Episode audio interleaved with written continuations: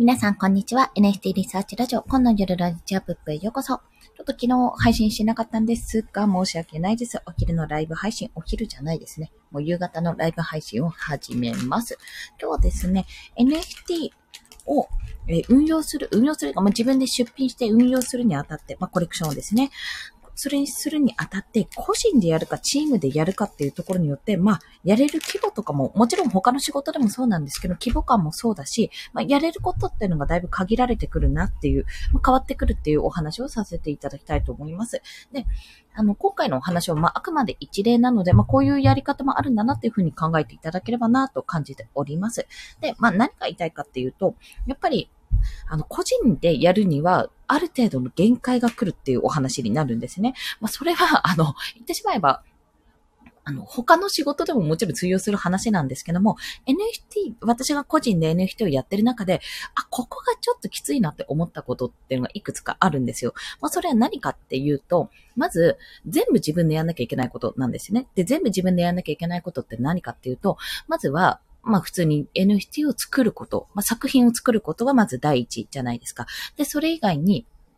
NFT 以外に、まあ、それをどういうペースで作るか、まあ、その、ま、あの、販売の、こう、なんていうか、タイミングとかそういったのの見極めもそうですよね。で、それ以外に、まあ、プロモーション、普通に宣伝広告活動ももちろんそうですし、あとはイベントごとにどういう企画を立ち上げていくかってことをすべてそうなんですよ。まあ、言ってしまえば、一つのプロジェクト、一つの事業を自分一人で賄ってるっていう印象なんですね。で、それは、あの、言ってしまえば仕事としては当たり前の話なんですよ。まあ、自分で商品を作って売るってそういうことじゃないですか。で、それにおいて、やっぱりこの NFT っていうのは、すごく、あの、活発だった部分もあって、ちょうど9月の末ぐらいかな、クリプト忍者が出てから9月の末ぐらいから、ガッて伸びてきたこともあって、結構ね、あの、やっぱり盛り上がっていたんですよね。で、そんな中で、じゃあこのタイミングでやっぱり売らないととか、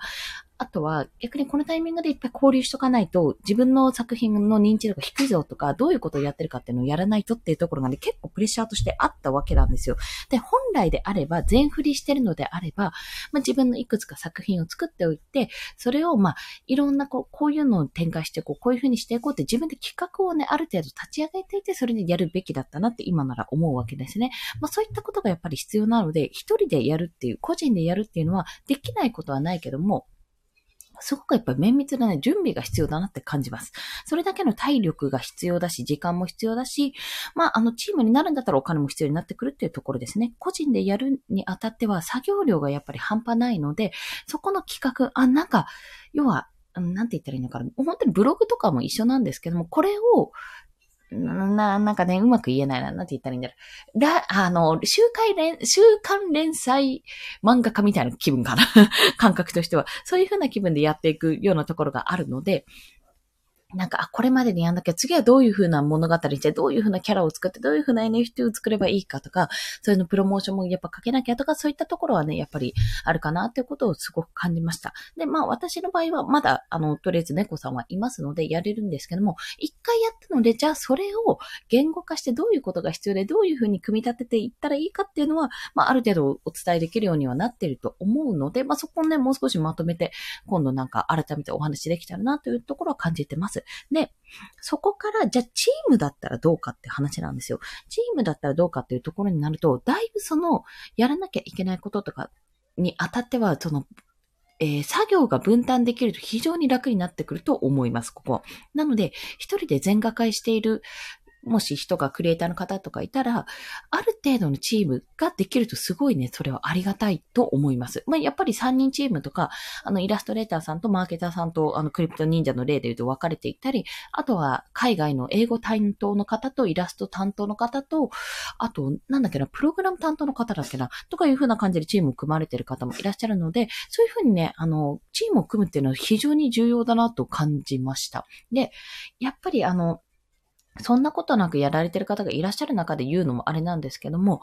あのね、書きながら、イラストを描くとか作りながら、なおかつ他のこともやるってね、結構すごいことだなって思いましたね、私の場合は。結構それってなかなか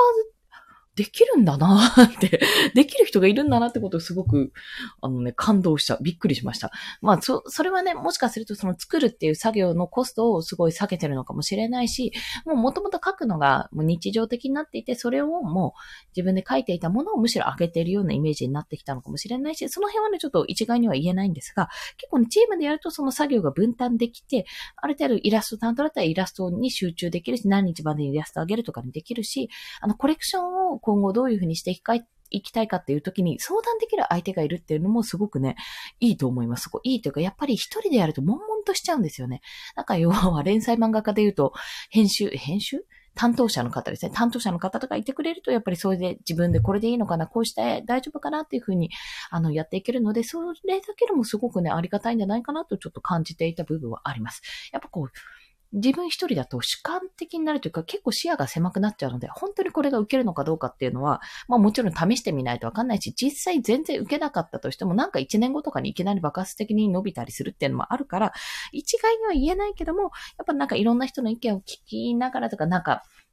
相談できるところがありながら、こう、感性を磨いていって NFT を出すっていうのは、まあ非常に重要だったのかなっていうことを感じます。で、この個人かチームかってところは正直言って、多分いきなりチームでできるとかでも全然いいと思うんですけど、なかなかやっぱ難しいと私は考えるんですね。まあ今でこそいろんな NFT を出されてる方がいて、まあそこでつながりができて、じゃあ二人でやろうよとかなった時に、まああの、収益の分配方法とか、まあどう、あの、どういう担当、業務の割り振りをするかとか、そういったところもあると思うので、まあ、チームのちょっとデメリットというか難しいところは、まあ最初にやっぱり関係性とかどういうものかっていうのをちゃんとビジネスと割り切って決めた方がいいっていうところですね。すごい作業は楽になるけども。で、それを掃除でじゃあどうしたらいいかっていうと、NFT を作るときにまあ2パターン、2パターンでいいんですよ。2パターンあって、、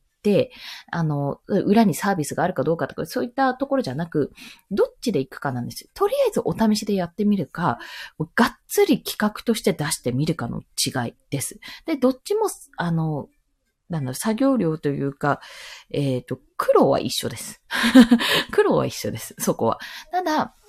長く長く続けていきたいっていう面でおいては両方ともこれはいけるんじゃないかなと思うんですよ。で、その自分の、とりあえずやってみる方だったら、まあこれ失敗したなってものはすぐに諦めればいいだけの話ですし、あとは、あの、軌道修正しながらやっていけばいい。まあ、雑貨、雑記ブログみたいなイメージですよね。いろんなことをこう軌道修正しながらやっていけばいいので、まあ、これを個人の人とかには割といいんじゃないかなと思っています。で、あの、じゃあ、がっつり企画としてやると、あの、なんて言ったら、コンセプトを決めて、そこのなんか設計を整えてからやるって考えると、それはもう本当に事業レベルなんですね。で、そこまでしっかり決まっていれば、もうそれも個人で、あ、これ、こういうふうにやっていこうっていうのが、なんとなく想像できてれば、そこまでにちゃんと自分がやれることをやれればね、全然軌道に乗ると思います、そこは。で、まあ、イメージとしては特化型ブログみたいなイメージで、そこに自分が、じゃあ、えー、特化型、これが今必要だからこうやって今動向的に、ちょっと今バンバン出すよりはこういう風にしようとか、今ちょっと売れ残りがあるからこれが売れてから次のを出そうとか、そういう風な指標が立ってくるかと思うんですね。で、まあ、この2点をや、あの、かなっていうふうに思ったのは、おそらくですけど、チームでやる方、まあ、これから企業さんが参入していくにあたってチームっていうのもどんどん増えていくと思いますが、おそらく私の周りというか私が思うんですが、多分ね、大体の人は個人でやってると思うんですよ。個人でやって、ある程度こう、ちょっと、なんていうのかな、コラボとかして、まあ、お互いに知名度を上げるとかあるかもしれないけど、基本的には個人運営になると思うんですね。で、個人運営でがっつりやりたいって思ったら、順番的には、私はまずとりあえずやってみるっていう方をお勧めします。とりあえずやってみて規模感とかどういう感じなのかとか、どういうミスが起こりやすいのかとか、どういうところにつまずくのかっていうのを一通り体験しておいて、そこから、ああ、じゃあこれはもっとこうすればよかったんだなって絶対一つの経験からこのなんか反省点が見えてくるはずなんですよ。改善点というか。そういったところを今度はブラッシュアップして、じゃあ次はこういうのを作ろうっていうふうに企画として持ち込んだ方がいいと思います。で、そこの企画を持ち込みにあたっては、あの自分がそれに全振りできるくらいの環境を整えた方が絶対いい。まあそれが以前の、以前ちょっと放送した時間とお金とマーケティングスキルですね。それらを兼ね揃えておいた方がいいって、マーケティングスキルは最悪時間さえあれば、何度も何度も数打ち当たるじゃないですけど、やっていけばいいので、それを別として、時間とお金、その許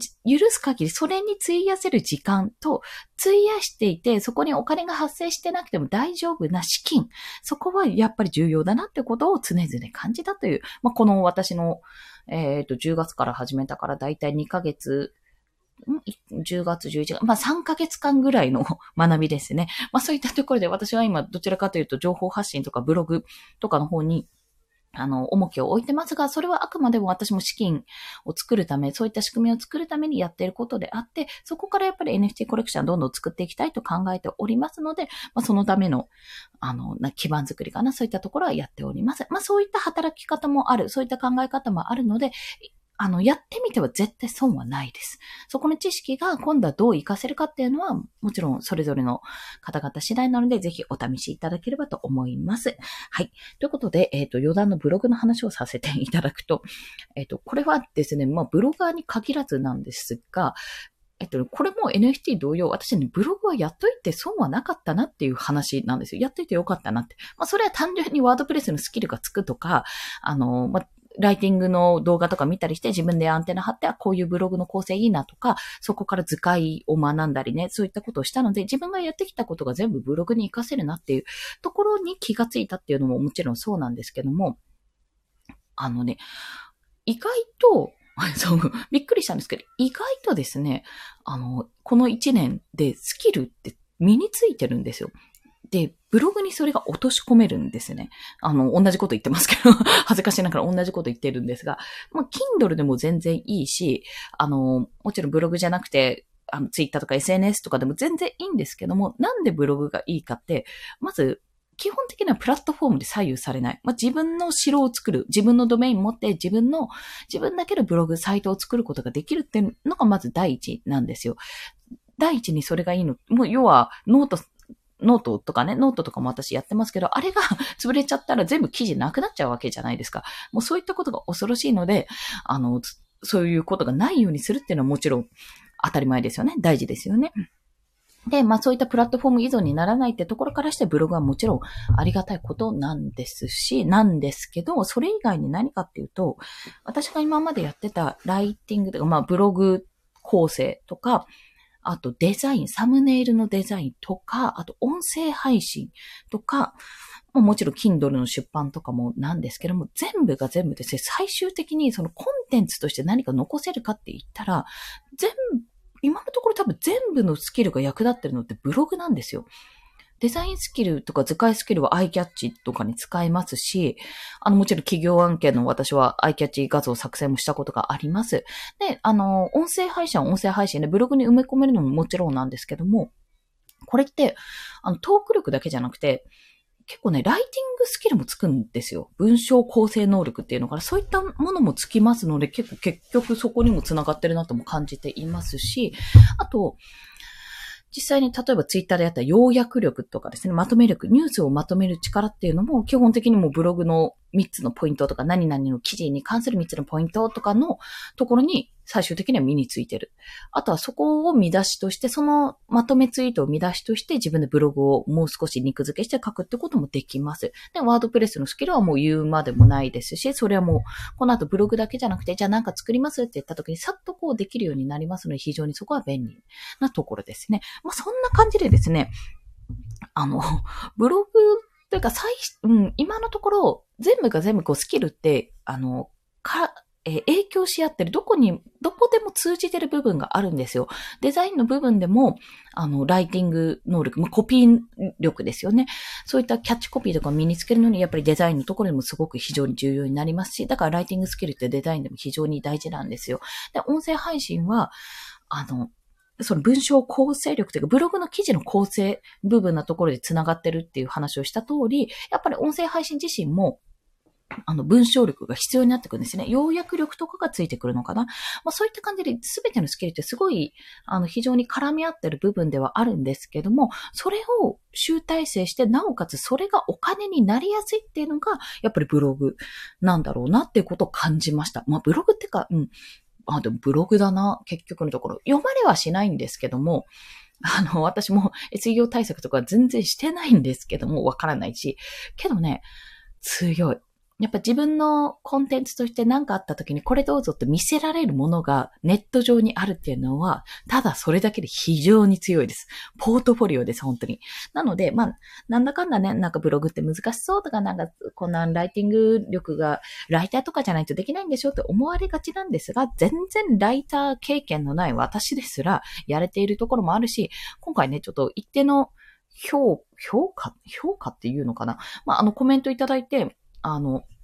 伸びしろに期待されたっていうところで、やった嬉しいっていうところもあり、あ、私もうダメダメ弱々だと思ってたけど、結構なんか意外とやれてるのかなっていうふうにね、思えるようになったって部分もありましたので、今日はね、やっていけばね、いつの間にか何かしらできるようになっているよっていうところについてお話をさせていただきました。余談でございました。はい。それでは今日もお聞きくださりありがとうございました。また、まだね、年末、金曜でおしまいなんですけども、金曜が31なんですけども、まあ、多分ね、月カードお仕事あって、水木金とお休みっていう方が多いんじゃないかなと思います。まあ、そんな中で私もあの年末年始は通常通り、みんなは保育園とか休みだけどお仕事をしていくよってですので、どうぞよろしくお願いいたします。体調にお気をつけて、コンでした。では、また。